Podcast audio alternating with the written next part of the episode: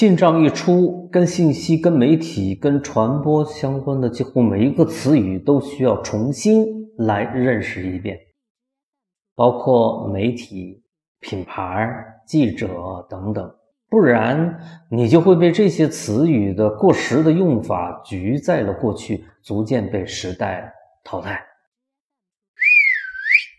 舒心哥，你好，今天咱们来聊一聊“流量”这个词儿。这是一个目前使用频率特别高的词语，呃，但是你要问一个人什么是流量，恐怕你问一百个人，有九十九个答不上来，呃，但是他们每天都在反反复复的使用这个词儿。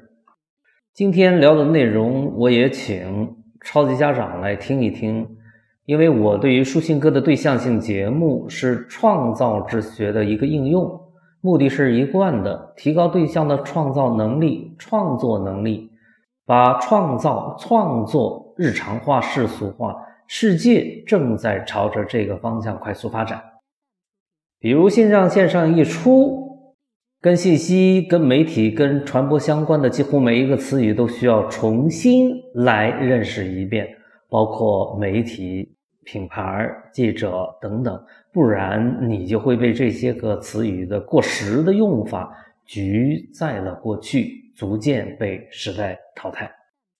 对于书信哥的对象性节目，我也准备请那些向芒格咨询内容科创平台搭建事宜的企业家，经常听一听，仔细看一看。先做点准备工作，这样将来咱们见面的时候沟通起来效率会高很多。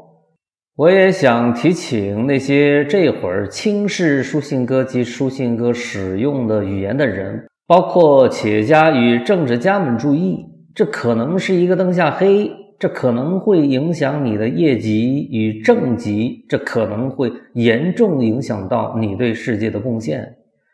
这个企业家里边就特别包括了将来与芒格合作的教育集团的创始人及高管们。咱们早一点统一认识，有利于将来的合作。书信哥下边这段话特别发送给你。我以为书信哥与程序员是一类人，都是语言工作者，两者目前的最高境界都是使用语言来塑造世界。这会儿呢，正处在人类历史上的一个非常罕见的一个可能非常短暂的时间段里头，程序员略微占那么一点儿点儿优势。我这么说，是想提醒一部分书信哥注意，对于科技公司炮制出来的词语要有足够的重视，并且批判的来吸收、来理解，这是最前沿。咱们有必要搞明白它的真实语义，以及发明它的人的真实意图。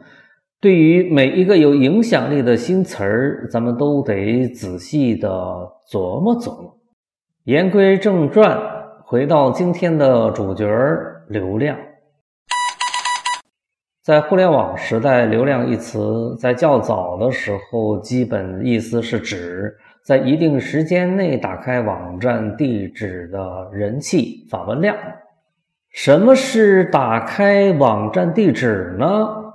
通俗的话是这么说的：你看了我一眼，怎么看的我看不到你，但你停留了多长时间是可以被捕捉、被记录的。你看没有看我怎么看的细节忽略掉，你只要打开了一个页面，就被定义为你看了我一眼。人气是什么意思呢？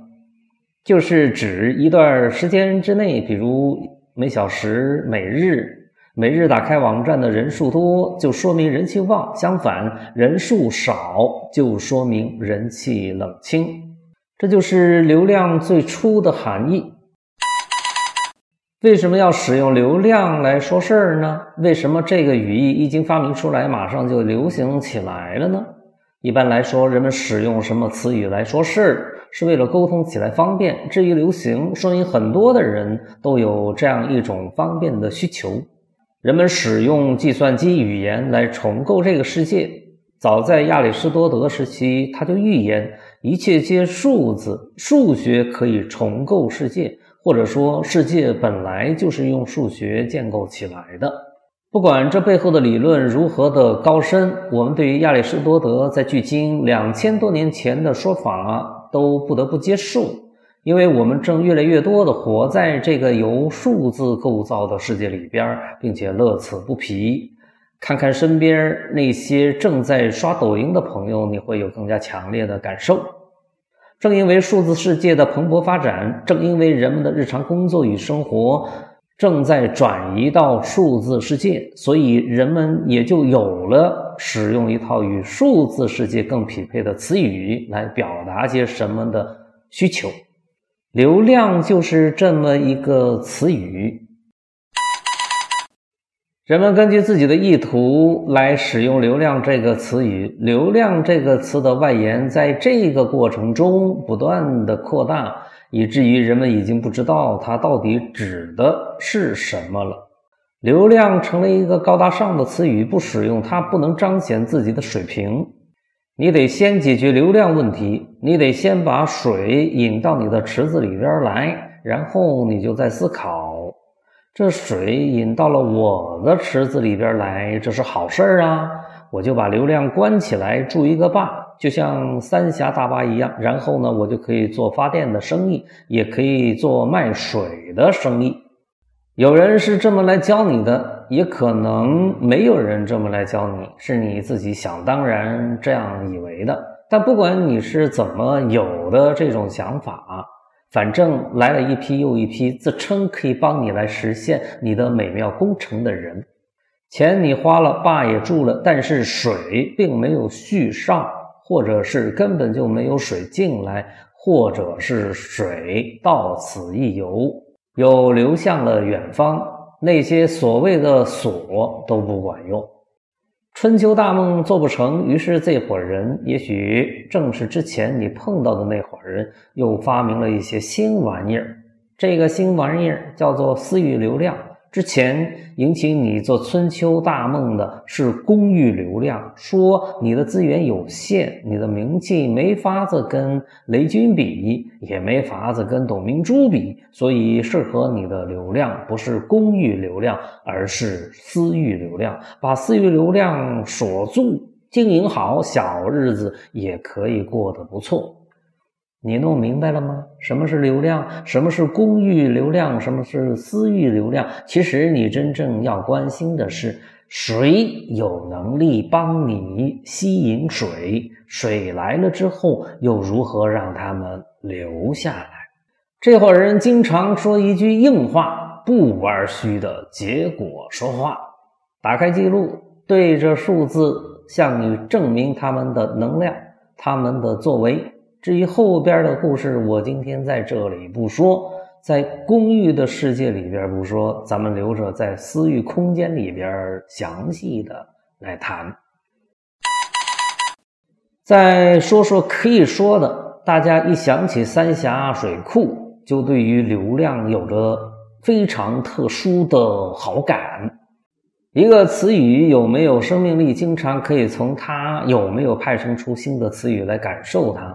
从“流量”这个词语就派生出了其他的词儿，并且一经诞生还成了热词，比如“引流”。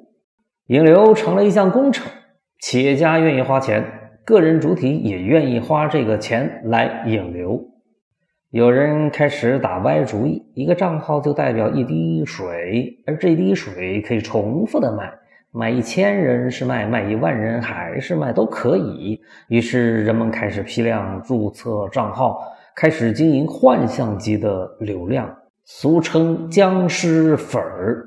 这形成了一个巨大的灰色产业链。一开始平台是欢迎的，直到后来信任机制出现了问题，平台才开始打击这种行为。再后来，移动互联网时代，实名认证开始流行，这个生意才开始走下坡路，但并没有消失，也许永远都不会消失。不消失是什么意思？消失又是什么个意思呢？消失可能是针对成本来说的，今天也许不是消失了，而是建设一个这样的账号成本提高了。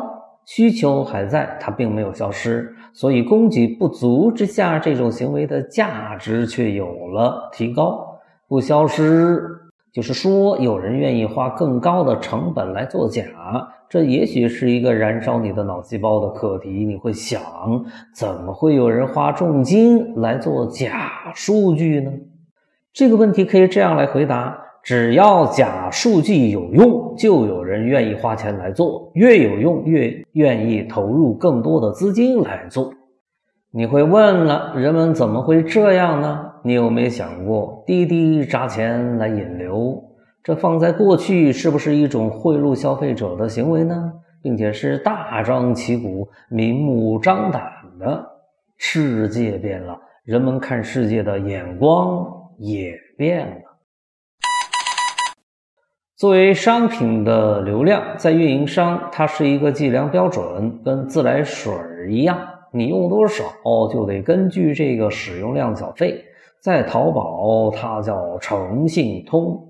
流量主经营一条河流，有人定期要到河里来取水喝，那么广告主可以在这条河上做广告。微信把这两个资源对接起来，让流量主收广告费，让广告主花钱在流量主的河道上投放广告。腾讯玩的这套把戏，对于流量主的收益来说，粉丝基数是主要的因素，这就有了一个问题了。这种机制使得后起之秀们很难做起来，或者还没有熬到出头之日就已经趴下了。抖音上来说要解决这个问题，让内容的质量排第一，让好的内容火起来，而让粉丝基数变得不那么重要。抖音做到了吗？做到了。它的基本算法是这样的：根据内容的特色，先推给两千人啊，这个数字可调。观察观众的反应，如果反应强烈，再扩大推送基数。如果反应依然强烈，那么可以再扩大推送的规模，这就让优秀的内容广为流传起来。正因为抖音智能推送有这样的特点，于是内容创作者争先恐后的赶往抖音，使出浑身解数制作最好的内容，在抖音首发。英雄不问出处，是与天公比高低。抖音的算法是对于创作者的极大的鼓励。谁在购买流量呢？一开始我们以为只有传统的企业家们会购买流量，后来人们发现购买流量的远远不只是传统企业，比传统企业更早、更积极的购买流量的是一些新经济的从业者们。在淘宝是淘宝店铺的经营者，在公众号是公众号的经营者，在今日头条是头条号的经营者，在如今的抖音是无数的抖音号的持有人在购买流量，在直播间是直播间的账号持有人在购买流量。如果买能够解决问题，那么这个流量也就不是什么问题了。正因为一味的购买并不能真正解决问题，人们才越发的看不懂、看不透流量。为什么？我们一会儿在后边继续讨论。正因为一味的购买流量不是一个好的主意，所以人们才开始尝试更科学、更有效的办法。这个时候，爆款战略诞生了。发明爆款战略的人宣称。爆款战略一是集中优势兵力，能够吸引流量，即可以将更多的水引进来；二是可以起到一定的蓄水的作用，这是靠识别力、靠品牌力取得的一定优势。正因为有了这两个特点，爆款战略受到了企业家的欢迎，成为企业家的一套新的商战理论。小米生态链大多数应用了爆款战略来打江山：一是向核心产品投入更多资金，投入更多跨学科的人才，用大炮来打蚊子；二是，在产品上市过程中投入巨大的市场推广费用，采取大片发行模式。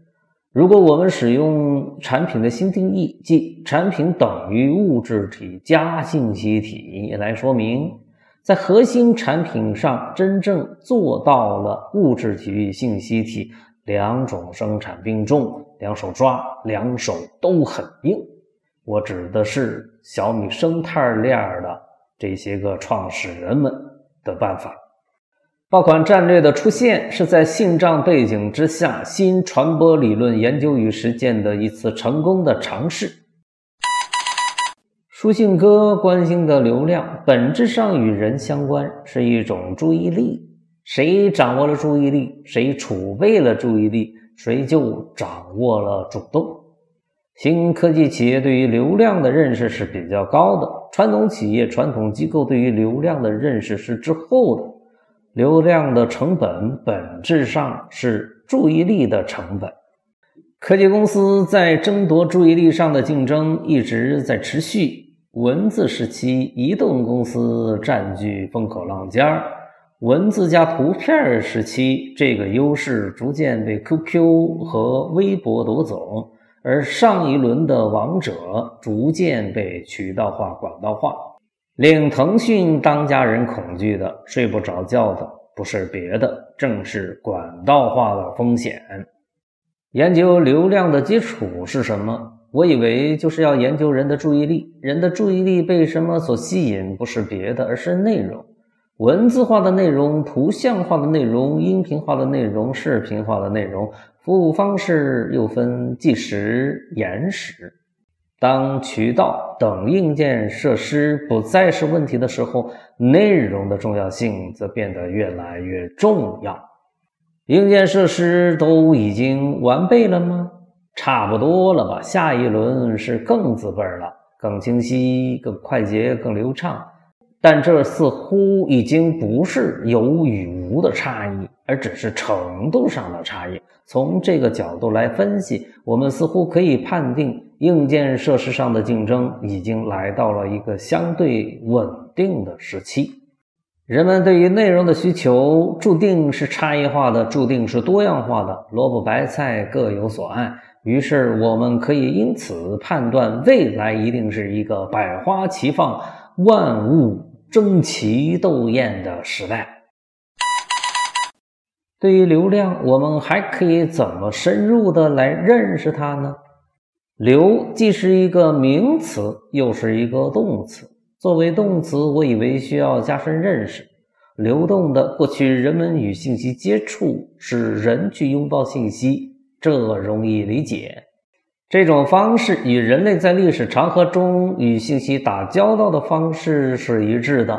我们知道去哪儿接触什么信息，我们也可以知道自己想要一些什么信息。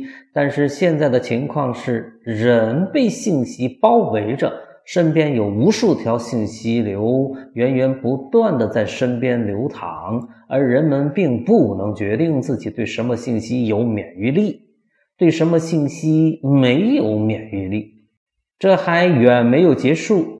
有智能化的算法在根据人们跟信息打交道的频次，主动的向你推送机器认为你感兴趣的信息。这个过程被冠之以高大上的名号——智能推送。流动向有目的的行为提出新的课题：你如何生产制造源源不断的信息流，为你的产品，为你个人 IP？对的，源源不断，这是一个挑战。每一个人的注意力较之前来说更流动、更变化。今天瞧瞧这个，明天瞧瞧那个，并且这个倾向并不会由于自己的警醒而马上停下来。它有瘾，它不是那么容易停下来的。人们越来越难提前的知道自己下一秒的注意力会停留在什么地方。你希望的注意力，你希望的流量，什么时候流进来，什么时候又流出去？关于量，人们希望的是费了九牛二虎之力，好不容易流进来的流量，既然进来了，就不要让它再流走。可是这只是你的一厢情愿。流量它自由的很，想来就来，想走就走。流量，流量，它的第一属性不是别的，就是流动。人们在建设水力发电站的时候碰到过这样的难题，就是利用水力发的电如何储存。直到今天，这仍然是一个难题。既然储存是一个天大的难题，那么我们是不是应该另辟蹊径来寻找答案呢？这个时候，是不是应该像哥伦布当年一样，先选一条没有人走的路来走，一路向西，走一条新路来寻找新的可能？储存吗？不，我们走另一条路，也许走得通。我不考虑储存，而是考虑如何持续不断的生产新内容，正如英特尔公司做的那样。我自己否定自己，不断迭代，不断革自己的命，在运动中求生存，在运动中求发展，在运动中解决一切问题。生活中有些聪明的女人变着花的制作美食，通过搞定男人的胃来搞定这个男人的心。而在战争理论上，人们也早就提出过这样的命题：进攻是最好的防守。内容，内容持续不断的创造新内容，依托内容形成强大的吸引力。也许这才是一条可以掌握主动权的努力方向。也许沿着这一条路走，可以遇见最好的自己。关于流量，有哪些趋势正在形成呢？流量不管怎么说，都是一个值得花功夫去搞明白的领域。当你专注它的时候，你也许会发现以下的细节：第一，注意力越来越贵，流量越来越贵；第二，流量作为一种商品越来越普遍；第三，作为一门生意，吸引流量然后出售流量这个行业的进入者越来越多；第四，内容制造流量，持续的内容制造持续的流量，正在成为一个基本的商业逻辑。关于流量，舒心哥需要提出更多新问题，期待你的新问题，我们一起讨论，迎接新的可能。你的好朋友，内容科创时代早期思想启蒙者，内容科创产业系统理论构建者，内容科创平台第一位架构师，芒格，二零二零年五月二十日于楼底。新世界到来的时候，人们一边渴望着奔向新世界，一边又被局限在过去的语词当中，比如媒体，比如品牌，比如记者。书信哥常常被局在乙方思维里边，难以完成真正的思想解放。